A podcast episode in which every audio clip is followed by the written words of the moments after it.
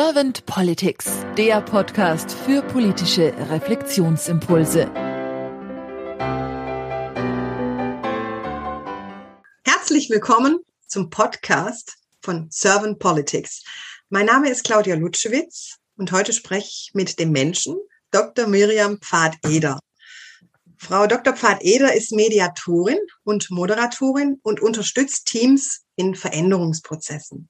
Guten Morgen, Miriam. Herzlichen Dank, dass ich hier sein darf.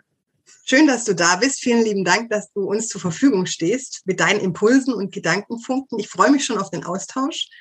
Und äh, wenn für dich alles soweit in Ordnung ist, dann gehe ich gleich mit der ersten Frage in Medias Res. Ist das okay sehr, für dich? Ja. Sehr gerne. Ja.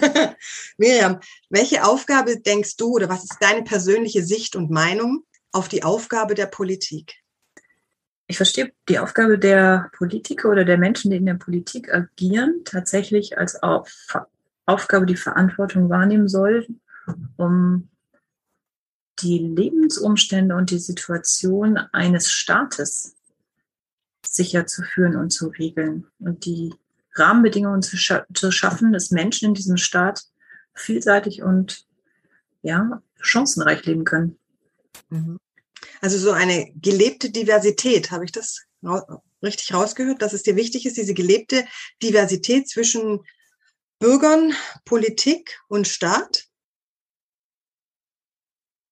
Ja, ich habe, ähm, der Hintergrund ist der, dass ich Politik, äh, und aber ich möchte dem jetzt auch nichts vorwegnehmen. Ähm, ich, ich nehme Politik ab und zu manchmal als Selbstzweck dar. Und für mhm. mich ist Politik eine Dienstleistung an einer Gemeinschaft.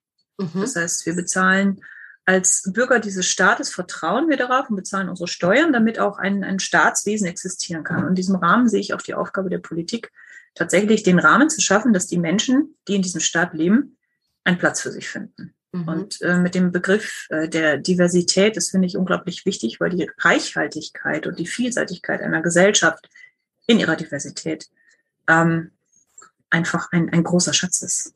Mhm. Mhm. Gerade in unserer Zeit heute, ähm, wo man so viel mehr Dinge viel kürzer verknüpfen und in Netzen sehen kann. Mhm. Wenn du jetzt vom Heute sprichst, wie empfindest du jetzt gerade die heutige gelebte Politik? Ähm, Im Rahmen des politischen Wahlkampfes vor dieser Wahl, die jetzt ja gestern zu Ende gegangen ist, haben die mich mitunter sehr aufgeregt. Muss ich ehrlich sagen. Ich habe mich darüber geärgert, dass es so eine Art Schaukampf gab für Zuschauer, für ein Publikum im Fernsehen, vorm Fernsehen, dass Punkte gesammelt wurden, wer wann, wie oft widersprochen hat. Das erinnert mich teilweise an andere politische Systeme. Und äh, dass es weniger darum ging, Sachen tatsächlich zu diskutieren und sich auszutauschen und Lösungen zu entwickeln, als mitunter immer wieder Fragen auszuweichen und den anderen in irgendeiner Form schlecht darzustellen, mhm. Versagen vorzuwerfen, anstatt selber mit konkreten Lösungen vorher, äh, daherzukommen. Und mich ärgert tatsächlich, äh, also wenn die Politiker dargestellt werden in den Medien beispielsweise, erlebe mhm. ich das so häufig und das macht mir keinen Spaß, tatsächlich dazu zu hören. Mhm. Ähm, weil ich einfach denke, okay, um was geht's jetzt eigentlich? Arbeiten die an Sachen und an Lösungen oder arbeiten die an ihrem Image, damit irgendjemand überzeugt ist, dass sie das Richtige tun? Mhm. Äh, und, und, was wollen sie damit bezwecken? Also mir ist der Zweck dieser, mhm. dieser Art von Schlagabtausch, den anderen schlecht zu machen, um sich selbst zu erhöhen, äh, rhetorisch einfach nicht klar. Mhm.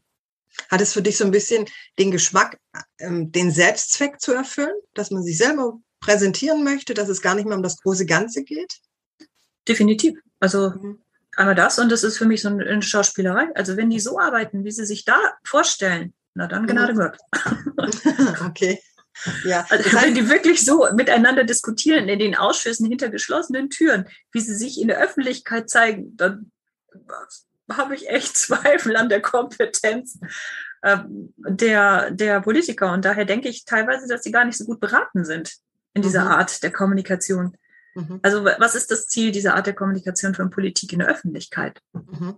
Dass möglichst viele Schlagzeilen äh, darüber getroffen werden, dass möglichst schnelle Echos äh, er erreicht werden, dass Emotionen erreicht werden. Ähm, ich, ich weiß es nicht. Also für mich ist zu viel Oberflächlichkeit dabei, zu viel äh, Medienorientierung in, den, in der Aktion der Politiker, anstatt mhm. ähm, zielgerichteter oder orientierter an, an Lösungen tatsächlich oder an Problemen zu arbeiten.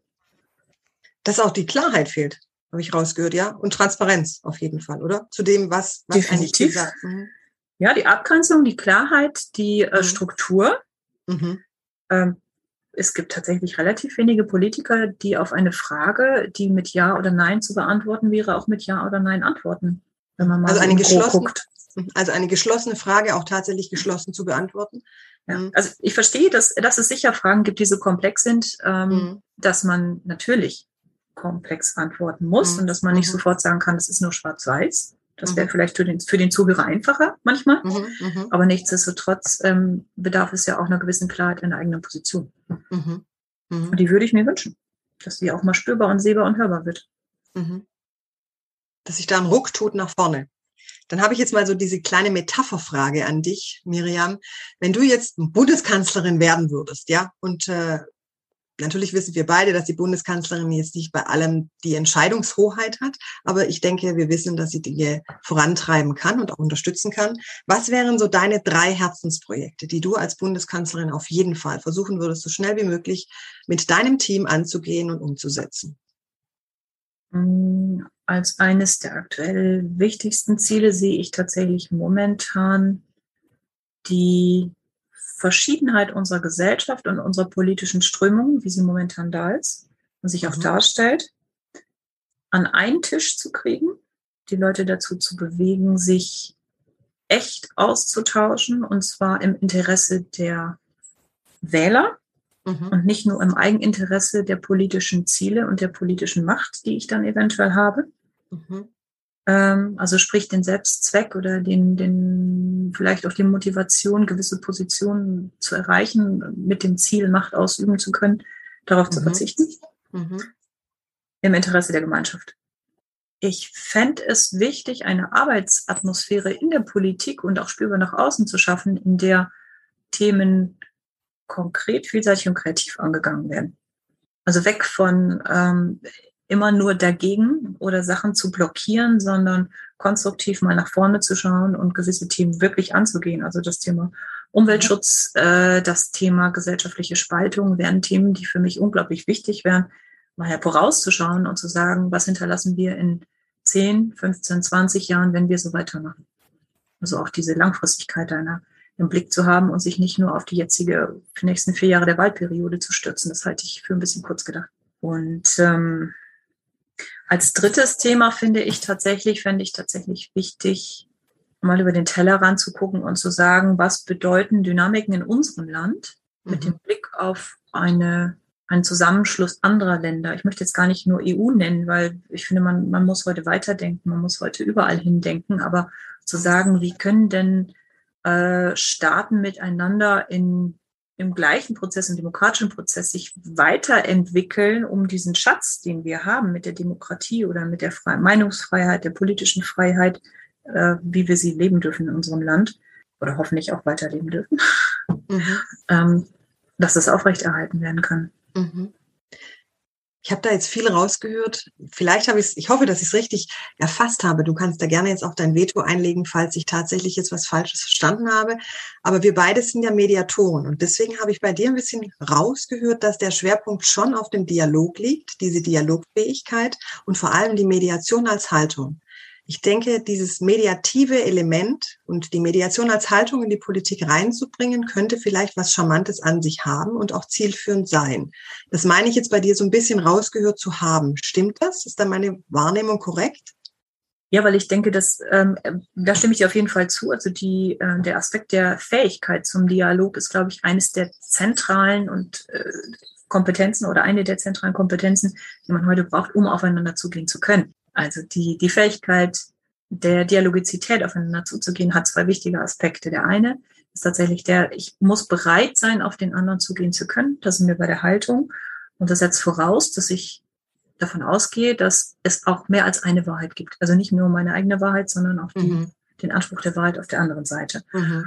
Und so wie man die Perspektiven wechseln muss und verstehen muss, dass manche Gruppen, Parteien, Länder, Vertreter äh, verschiedene Interessen verfolgen, ist es einfach nur eine Frage des Miteinanders.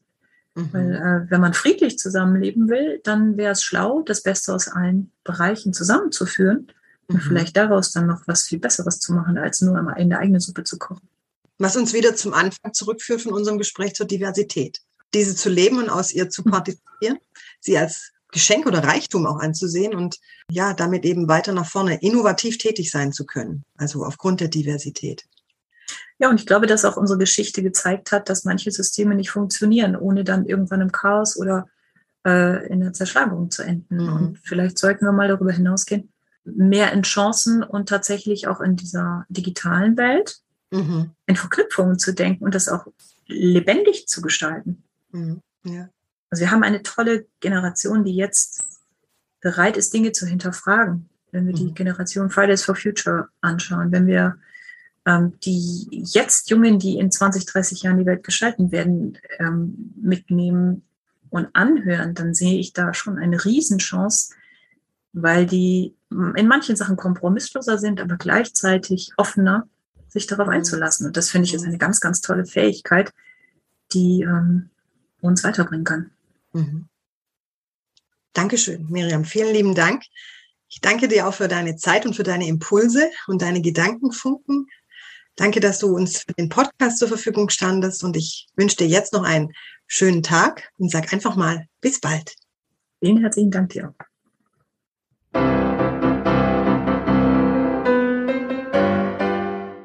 Servant Politics gibt's auf Spotify, Apple Podcasts und überall, wo es Podcasts gibt. Abonniert uns gerne und hinterlasst uns eine Bewertung. Servant Politics, der Podcast für politische Reflexionsimpulse.